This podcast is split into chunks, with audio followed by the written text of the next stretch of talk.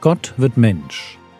Leben und Lehre des Mannes, der Retter und Richter, Weg, Wahrheit und Leben ist.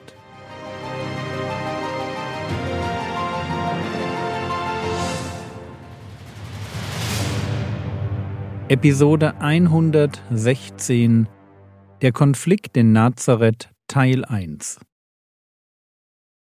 der Herr Jesus befindet sich in Galiläa und wir lesen Lukas Kapitel 4, Vers 16. Und er kam nach Nazareth, wo er erzogen worden war, und er ging nach seiner Gewohnheit am Sabbattag in die Synagoge und er stand auf, um vorzulesen. Wie harmlos diese Geschichte anfängt, oder? Mir gefällt dabei die Idee, dass der Herr Jesus als Mensch gute Gewohnheiten hatte. Es heißt hier, er ging nach seiner Gewohnheit am Sabbattag in die Synagoge. Mir scheint, dass das Leben mit Gott gute Gewohnheiten braucht, die aber natürlich gern auch von etwas Spontaneität unterbrochen werden dürfen. Als gläubige Menschen müssen wir uns der Realität stellen, dass unser Fleisch, so nennt die Bibel unseren noch nicht erlösten Körper, dass unser Fleisch nur selten Lust auf die Begegnung mit Gott hat. Und wenn wir dann gute Gewohnheiten einüben, dann geht es eben nicht nur ums Lusthaben, sondern vielmehr darum, einer guten Gewohnheit nachzugehen, von der ich weiß, dass sie mir gut tut. Und ich habe solche guten Gewohnheiten in meinem Leben, weil ich die Idee von dem Herrn Jesus genau genommen aus diesem Vers hier, Lukas Kapitel 4, Vers 16, abgeschaut habe. Solche guten Gewohnheiten in meinem Leben sind zum Beispiel ein wöchentlicher Ruhetag, um Kraft zu schöpfen, ein Eheabend mit meiner Frau, mittägliche Gebetszeiten oder dreimal im Jahr über meine Visionen und Ziele im Leben nachzudenken. Ich finde gute Gewohnheiten toll und wie mir scheint, der Herr Jesus auch. Lesen wir noch einmal Lukas Kapitel 4, die Verse 16 bis 19. Und er kam nach Nazareth, wo er erzogen worden war, und er ging nach seiner Gewohnheit am Sabbattag in die Synagoge. Und er stand auf, um vorzulesen. Und es wurde ihm das Buch des Propheten Jesaja gereicht, und als er das Buch aufgerollt hatte, fand er die Stelle, wo geschrieben war: der Geist des Herrn ist auf mir, weil er mich gesalbt hat, Armen gute Botschaft zu verkündigen. Er hat mich gesandt, Gefangenen Freiheit auszurufen und Blinden, dass sie wieder sehen, Zerschlagene in Freiheit hinzusenden, auszurufen ein angenehmes Jahr des Herrn.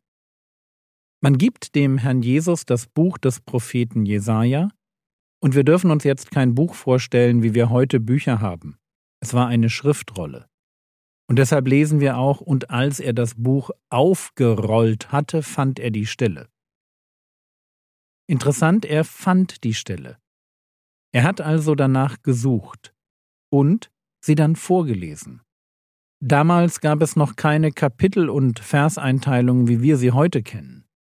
Und deshalb heißt es eben nicht, lasst uns Jesaja 61 die Verse 1 und 2 lesen, sondern es wurde einfach der Text zitiert. Und was für ein grandioser messianischer Text. Lukas Kapitel 4, die Verse 18 und 19. Der Geist des Herrn ist auf mir, weil er mich gesalbt hat, Armen gute Botschaft zu verkündigen. Er hat mich gesandt, Gefangenen Freiheit auszurufen und Blinden, dass sie wieder sehen, Zerschlagene in Freiheit hinzusenden, auszurufen ein angenehmes Jahr des Herrn. Das sind grandiose Hoffnungen, die uns Gott durch Jesaja hier gibt.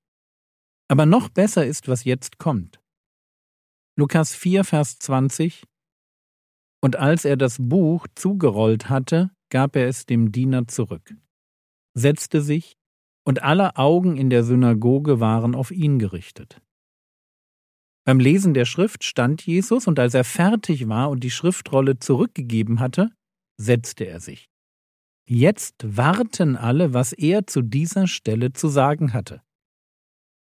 Und es ist schon irgendwie merkwürdig, wenn man sich vorstellt, dass jedes Wort, das er sagen würde, dasselbe Gewicht wie die Worte aus dem Propheten Jesaja hätten.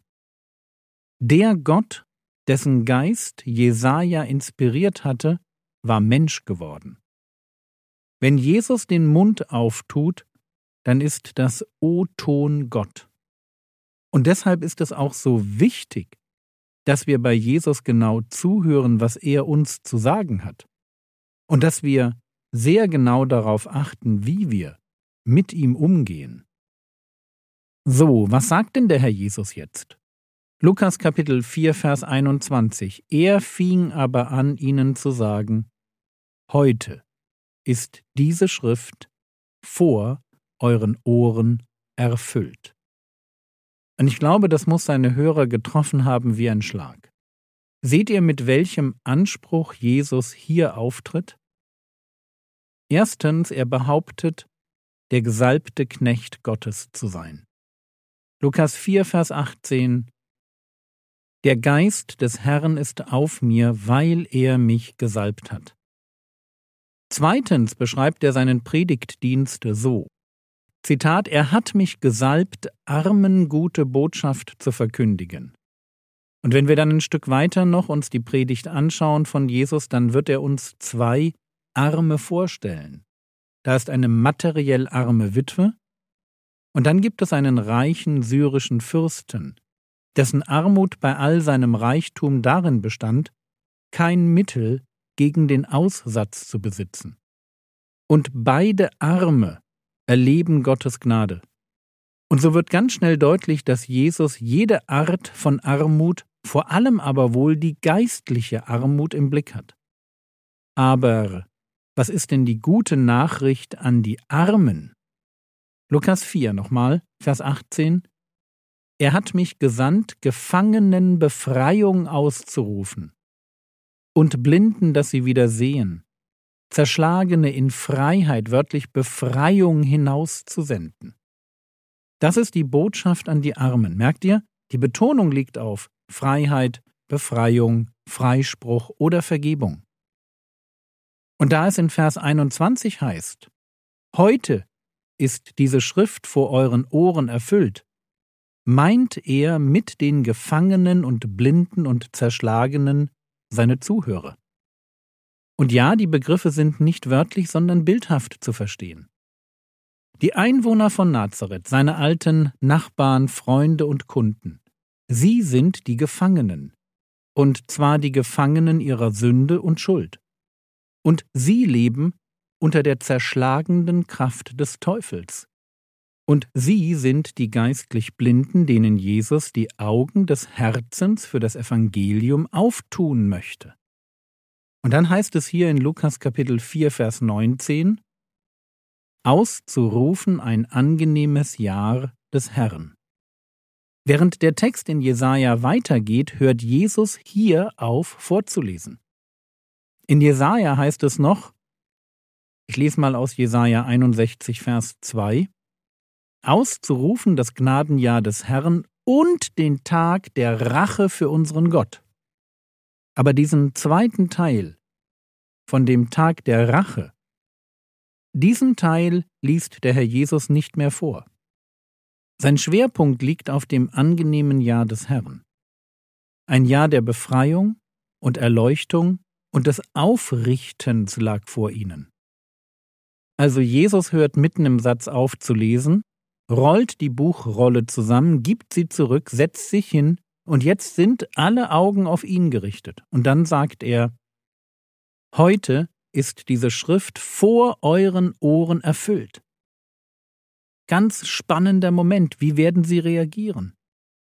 Was Jesus ihnen sagt ist, ich bin der Messias.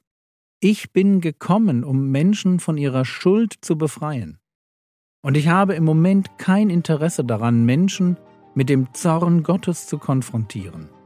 Das angenehme Jahr des Herrn ist angebrochen. Bitte macht etwas daraus.